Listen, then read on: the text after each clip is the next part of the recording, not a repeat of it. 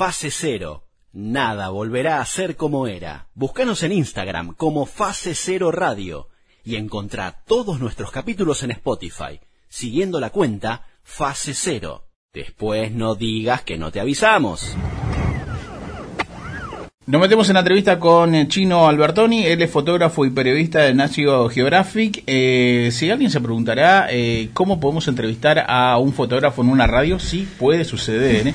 Porque este hombre tiene miles y miles de millas recorridas, tiene aventuras y todo ha registrado, o al menos la mayoría de ellos, ha sido registrado eh, eh, a través de su lente y también por eh, su conocimiento en el periodismo y demás. Así que vamos a abrir directamente la charla para que él nos cuente mientras un perro hermoso grita de fondo.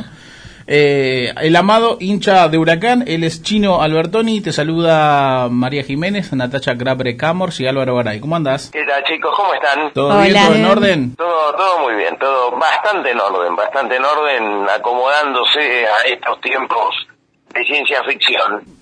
Sí, ¿no? Es como eh, vivir dentro de una película donde todavía hay algunas cosas que están prohibidas, otras que no se entienden muy bien y, así vamos queriendo. Eh, ¿Y cómo lo tomás vos, que sos un hombre que, eh, gracias a tu oficio, eh, viaja constantemente recorriendo lugares, registrando y haciendo un montón de, de trabajos que a cualquier turista diría, che, yo me gustaría vivir viajando. Bueno, tenés quizás la posibilidad, en pocas, en pocas palabras, de tener este oficio que te permite eso, chino. Sí, por supuesto, o sea, eh, a los que a los que estamos habituados así a salir y a cruzar fronteras, obviamente todo esto nos generó un terremoto, o sea, un cambio absoluto en cuanto a lo que tiene que ver con nuestra vida, con lo cotidiano. Eh, pero bueno, adaptándose, yo ahora, desde, desde que terminó la cuarentena más dura, eso fue en noviembre, increíble ya, en noviembre del año pasado, bueno, ahí vengo haciendo viajes dentro de la Argentina y de la forma en la cual este, vengo estructurando las cosas desde hace un tiempo, que es con viajes fotográficos, con safaris fotográficos que armo este, para que me acompañe gente y eso lo vengo haciendo por Argentina y más o menos me las he arreglado para, para poder hacer eso, todo lo que tenga que ver con viajes hacia afuera, es decir, viajes al exterior, eso por supuesto está eh, está muy limitado, no he hecho ninguno desde que arrancó la pandemia. El último viaje que hice afuera fue en febrero del 2020, es decir, en la prehistoria, ya todo antes de- del coronavirus. Para, para que para dar una idea a aquel que está escuchando esta entrevista, no conoce al chino Alberto, ni más que eh, invitarlos a que visiten, por supuesto, su página de Instagram, chica Chino Albertoni, así de simple. Eh, nombrame, eh, no sé, 10 países por donde has recorrido, eh, 10 países eh, del mundo, inhóspitos, y que es como para darle eh, un pantallazo a la, a la gente con quien estamos hablando. A ver, hoy, hoy es medio difícil hablar de países medio inhóspitos, ya sí, hay lugares en donde definitivamente lo inhóspito está a la orden del día, o sea, si uno, por ejemplo, de ayer ahora a Afganistán, definitivamente es un lugar inhóspito. Claro. Este, pero, a ver, de lugares en donde he estado y, y que yo recuerdo especialmente, eh, siempre para mí el, el país, el país, el lugar al que he viajado y al cual volvería mil veces es la India, sin lugar a dudas. Después lugares así para, destacar, este, que para mí han generado cosas importantes, eh, dentro de lo que es la emoción o cosas por el estilo, Marruecos, eh, el Tíbet, el Tíbet junto con China, pero especialmente lo que es Tíbet, eh, Este, ¿qué más? Dentro, dentro de Latinoamérica hay países que siempre me resultaron muy especiales, muy especiales. Eh, Guatemala, Bolivia, si bien lo tenemos muy cerca, Bolivia es un lugar realmente muy especial en donde uno puede puede ver todo lo que tiene que ver con la cultura prehispánica este, en el día a día. Guatemala y Bolivia son dos lugares muy especiales por eso, ¿no? Muy especiales. Eh, dentro dentro de África todo he estado por muchos países del noreste del perdón del noroeste africano en Mauritania en Senegal en Malí. Esos son realmente lugares lugares también especiales. Lo que tiene que ver con, con el África sahariana, bueno, les comenté recién lo de Marruecos, pero este, Argelia o, o Libia o Egipto, todo lo que es el África sahariana, siempre son lugares eh, que generan, que tiene que ver fundamentalmente con el mundo árabe, generan, generan emociones bastante fuertes. Eh, en tu trabajo, ¿qué es lo que te piden? Porque uno puede interpretar, ¿no? Hacerme que, como imaginamos nosotros también que somos comunicadores, eh, decir que una crónica, tomás foto de esto, ¿por qué se destaca tu trabajo o por qué es la existencia de National Geographic que dijo eh, bueno, contratemos al chino, que labura bastante bien, pero porque ¿cuál es la característica, a diferencia de cualquier otro fotógrafo, ¿no? Que puede también hacer, qué sé yo, meterse de turista o ir al Tíbet y sacar una foto, pero hay una diferencia, eso es notorio. Para mí, la puerta de entrada a poder hacer cosas para National su momento y o, también para otros medios fue la de poder combinar la fotografía con los textos. Yo realmente cuando hago, cuando hago una nota, cuando publico una nota, en la enorme mayoría de los casos han sido fotografías con textos. Entonces, eso lleva a poder armar algo de manera un poco más integral. Por lo tanto, yo aparte cuando hago una fotografía o estoy haciendo fotografías de un destino, de un lugar, en la cabeza tengo, o sea, cuál puede llegar a ser la estructura y cómo se van a ibanar las fotos o cómo van a funcionar las fotos en relación a lo que voy escribiendo. Eso es, digamos, una ventaja, porque si no, cuando cuando de repente, supongamos, hay un hay dos empleados especiales y alguien que escribe y alguien que hace fotos, las cosas funcionan bien cuando hay hay mucha sinergia entre ambos. Si de repente no hay sinergia entre el que hace las fotos y el que escribe, la cosa se complica un poco más a la hora de tener que editar. Es decir, nada, tener fotos de apertura que vayan a funcionar bien con el texto que va a venir adentro. Eso siempre fue una ventaja y para los medios ha sido una ventaja. Con los medios donde he trabajado es una ventaja de repente tener un tipo que, que resuelve las dos cosas de alguna manera. Entonces, este, lo mío ha venido, ha venido por ahí y siempre ese fue el, gancho como para que yo pueda ir laburando en los medios. Y ya una consulta, ¿qué fue primero entonces, el escritor o el fotógrafo? A ver, eh, acá lo que diferenciaría es el tema como profesión. O sea, yo como profesión primero, eh, primero eh, ejercido como periodista. Yo fotógrafo soy desde siempre, como, como la mayoría de la gente que soy y saca fotos y le gusta hacer fotos cada vez más, porque hoy está la cámara digital y eso puso eh, la fotografía en alcance de todos, pero antes yo sacaba fotos desde muy chico porque a mi viejo siempre le gustó hacer fotos también así de como hobby, por llamarlo de manera aficionada, él siempre sacó fotos, así que yo traía ese tema de la fotografía y también siempre me gustó viajar y cuando uno viaja hace fotos necesariamente, empieza a sacar fotos, llega a lugares diferentes, entonces eso fue por un por un carril, ¿eh? pero lo hacía no profesionalmente, cuando digo no profesionalmente es decir, vos no ganás plata por lo que estás haciendo, no es no es una profesión. Este, y por el otro lado sí era una profesión lo que era el periodismo. Yo estudié periodismo, me recibí de periodista y laburé de periodista. Eh, en algún momento, a partir de los viajes que yo hacía, este, empecé a juntar cada vez más fotos. Yo juntaba muchas fotos, muchas fotos, y de repente un día, estando en el diario La Razón, eh, se me ocurrió empezar a hacer notas para la sección de viajes y turismo de La Razón te estoy hablando año, hace año 96, 97, 96.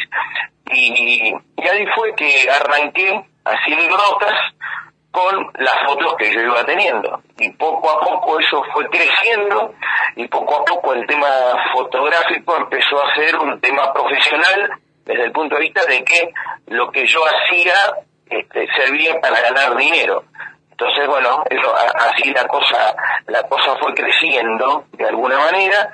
También llegó el momento en el cual, eh, por un tema de que siempre ver figuritas es más fácil que leer, entonces la gente empezó a darse cuenta más de lo que yo hacía, más, más las fotos de lo que escribía.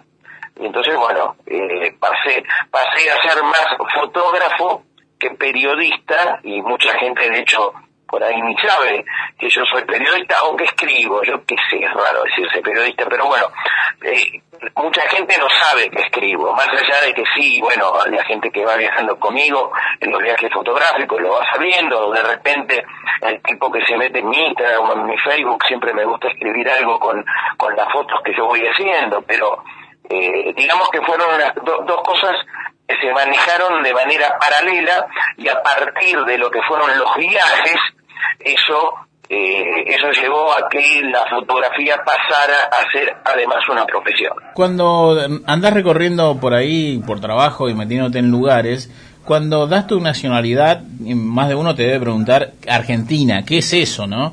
Eh, ¿Cómo lográs vos identificar o cómo eh, logran ellos, eh, quien te pregunta, eh, lograr entender dónde queda Argentina o de dónde provenís?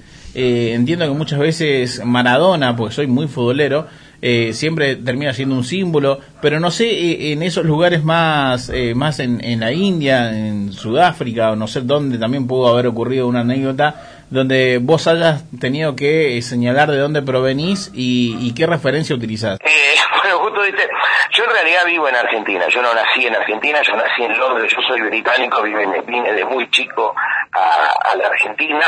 Eh, cuando me preguntan, nada, yo sigo con mi nacionalidad británica, nunca, si bien viví siempre en Argentina, nunca, nunca este, saqué la nacionalidad argentina.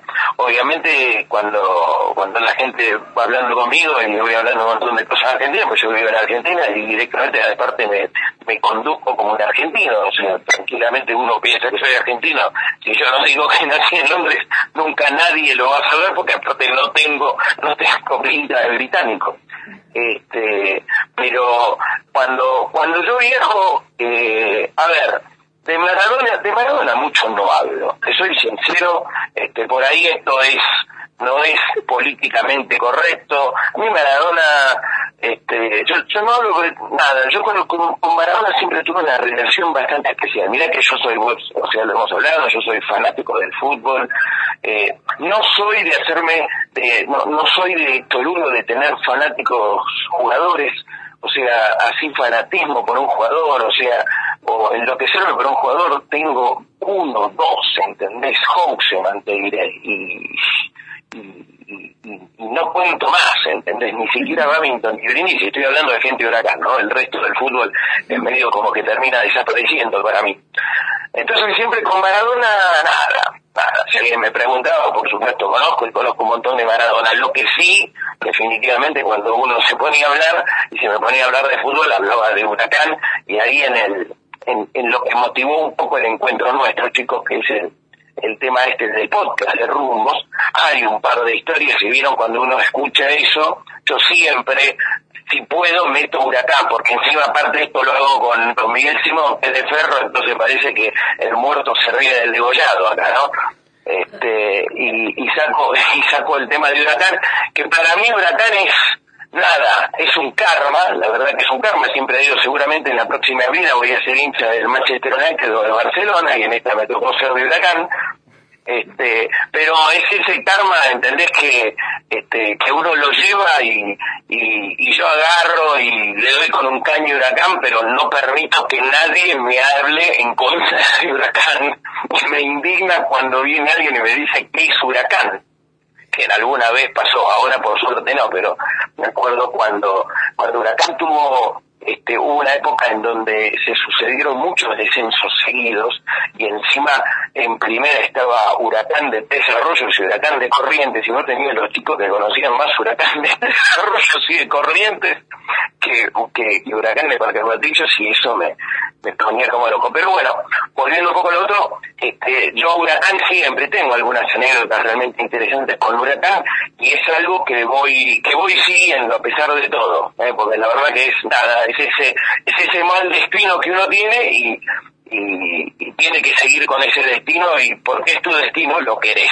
De una pregunta, perdón, quizá un poco fuera de... De, San Lorenzo, eh. No, no, no, no, no. Fuera, te prometo que no, porque no me podría sentar en esta mesa con el conductor de Huracán. Eh, ¿qué, ¿Cuánto? Esto me da curiosidad cuando veo los, quizás más eh, los productos audiovisuales de, de Nacho en el Geographic y etcétera. ¿Cuánto antes te avisan más o menos que se viene un viaje? Sea, es como, eh, te puedes preparar, tenés la camiseta de huracán limpia o no, o de un día para el otro. La, la enorme mayoría de las notas que he hecho las he hecho a partir de propuestas mías. O sea, yo tenía y de repente nada, conozco al editor, ya ellos me conocen y el editor de fotografía. Al principio, al principio tenía que mandar, eso como funciona en muchos lugares, ¿eh? sobre todo los colaboradores. Vos agarrás, proponés algo, si vos recién empezás a laburar con ellos, te van a pedir a ver, mandame fotos, mostrame fotos, no, no, no, generalmente las fotos, el texto después se acomoda, lo importante son las fotos. Entonces al principio era así, después ya no. Después ya obviamente me conocían, entonces listo, me decían, che chino, ¿qué tenés de África para ofrecer? Y entonces estaba, pum, y de repente había un número especial sobre África, un número especial sobre Asia, había secciones, esto de National es lo mismo que en, que en otros medios, porque acá he trabajado en, en el suplemento de turismo muchísimo tiempo de La Nación, de Clarín, en, en, Perfil, o sea, en todas esas cosas generalmente me he manejado de esa forma. También existen, sí, también en National he tenido algún viaje, generalmente los viajes no se anuncian, no te los avisan con mucho tiempo, ¿eh? te lo pueden avisar con 15 días, un mes como mucho, y vos vas preparando y obviamente decís si podés hacer el viaje o no. Eh, esos viajes, en la mayoría de los casos, y así es en Argentina, yo te diría casi en el 100% de los casos, cuando viene un viaje que te van a invitar, son cosas que se llaman FAM. El FAM, que no, no, no de alegría, sino FAM de familiarización, FAM, que se arman, son viajes que arman este, ponele, Ministerio de Turismo de Nueva Zelanda quiere promocionar Nueva Zelanda y entonces tiene un dinero destinado y arma un fan con periodistas de nada, un periodista argentina, otro periodista de Paraguay, un periodista que viene de, de, Inglaterra, otro periodista que de Estados Unidos, y van, y van todos juntos y hacen el mismo recorrido. Esa es más o menos la idea de cómo funcionan estas cosas en varios lugares. Y aquí en Argentina, que siempre hubo muy poca inversión para todo, este, se maneja casi de manera exclusiva con eso. Que también eso existe para los agentes de viajes. Lo mismo que se llama fan press para, para los periodistas, se llama fan tour para los agentes de viaje, con la diferencia que cuando va un agente de viaje te invitan, no sé, supongamos, vamos con Nueva Zelanda, pero lo que vas a ver te, te van a pasear por 78 mil hoteles. ¿Qué quiere decir esto? El agente de viaje lo que hace es, tiene que conocer lo que va a vender. Y él vende destinos y hoteles. Y el periodista lo que hace es promocionar el lugar. Entonces, por eso por ahí se habrán dado cuenta, bueno, ahora no, porque estamos en pandemia y no hay nada, pero por ejemplo, Nación y Clarín, en sus dos suplementos turísticos, era muy habitual que uno de repente salía una semana, aparecía una nota, estoy diciendo cualquier cosa, de San Martín, digamos, un pedido de Cuba, y, y dos semanas después aparecía también en el otro diario, en tapa. Porque los dos habían ido al mismo fan y por ahí se ponían de acuerdo, che, no lo vamos a sacar en el mismo fin de semana, ¿entendés? Pero eso, esa es la estructura. Entonces, muchos de estos viajes, yo que muchísimos viajes los he hecho por los medios de acá, de Argentina, pero te digo, yo como freelance he colaborado prácticamente para todos, y a veces he llegado a tener viajes que te lo avisaban dos días antes, ¿entendés? Che, escúchame, apareció esto, puede ser, y, y vos armabas si podías y tenías que tener listas las cosas para ir saliendo. Eso, eso siempre, siempre fue así, ¿no? Sin, sin poderse preparar mucho. Quien habla es el chino Albertoni, él es fotógrafo y periodista de National Geographic, Nacio Geographic. National Nacio, me encanta decirlo, pero no me sale bien, esa. Recomiendo que vayan a buscar el podcast que está en Spotify, lo hace con su compañero y amigo Miguel Simón, se llama Rumbos, muy interesante. Chino, te queremos agradecer por tu tiempo, gracias por esta hermosa charla y espero pronto volver a la cancha porque viste que dijeron que en septiembre o en octubre podrían volver los hinchas, así que espero verte por allí. Te soy sincero, yo, mira, yo yo, no sé ni para qué volveríamos, porque la verdad, la verdad, la verdad, si yo tuviera que hablar, yo estoy con un, con, con una bronca, con una bronca, con esto, a ver, Huracán ha tenido dirigentes que han sido uno peor que el otro. Ahora, estos tipos que vinieron prometiendo no sé qué, iban a comprar a Rumenigue y me compraron al 4 de All Boys. ¿Entendés? Y tenemos un equipo tristísimo. A Pastore, ¿te acordás que dijeron que iban a hablar, que iban a traer a Pastore? Ah, pero es, igual, Pastore. ¿Qué va a venir Pastore? O sea, Huracán, Huracán no puede traer un jugador de Banfield, va a traer un jugador de Europa. Vino Mar vino Marco Díaz y sí, porque el problema que tiene Huracán no solamente es un tema de dinero, obviamente es un problema de dinero, claro, también es este, yo te lo digo con una mano del corazón, pero ¿quién quiere venir a jugar Huracán? ¿Para qué vas a querer venir a jugar Huracán? ¿Entendés? Ese es el problema. Cuando estábamos en la Libertadores, ese podría haber sido un buen momento. La verdad, no se concretó. Te cuento, no sé, en el campeonato de capas, si hubiéramos ganado, hubiera habido jugadores que les hubiera ido gustado ir a jugar a Huracán, pero hoy, ¿para qué vas a jugar a Huracán? No hay, no hay nada realmente que motive a un jugador ir a Huracán. Eso de decir, ¿por qué los jugadores van a Boca? Bueno, los jugadores van a Boca. Bueno, yo creo que estamos hablando de Huracán. Si algo demuestra este momento de Boca es de lo peor y debe haber algún negociado atrás, es que Boca haya comprado a Rolón y a Briasco y los dos son titulares en la Libertadores. Briasco es titular de Boca en la Libertadores. Yo digo, esto, la verdad, también Briasco para Huracán era Huracán, y más o menos era un jugador relativamente destacado, ni siquiera digo destacado. ¿Cómo, cómo, cómo Boca tiene de delantero a Briasco y a Rolón? Por eso, eso, eso demuestra, ojo, Huracán este, tiene un, tiene un mal equipo. La única ventaja que tiene Huracán es que está jugando en uno de los peores campeonatos argentinos, yo creo que de los últimos 50 años. Y agradezcamos que no hay descenso, agradezcamos que no hay descenso. Sí, estamos muy mal, pero la verdad, la verdad los equipos son, son terriblemente malos, son terriblemente Mandale, mandale besito a Miguel Simón, decirle que no te cargue tanto que él es ferro. Te agradecemos, Chino, por el tiempo. Él, él, él no me puede cargar nada, Ferro, Ferro no puede cargar a nadie, definitivamente, definitivamente. Sí, es una ventaja estar con Miguel por eso. Abrazo grande, Chino. Dale, muchas gracias chicos y muchas gracias por la charla. Final de la charla con Chino Albertoni, escucharon un fanático hermoso de Fase Cero. Nada volverá a ser como era. Búscanos en Instagram como Fase Cero Radio y encontrá todos nuestros capítulos en Spotify siguiendo la cuenta Fase Cero. Después no digas que no te avisamos.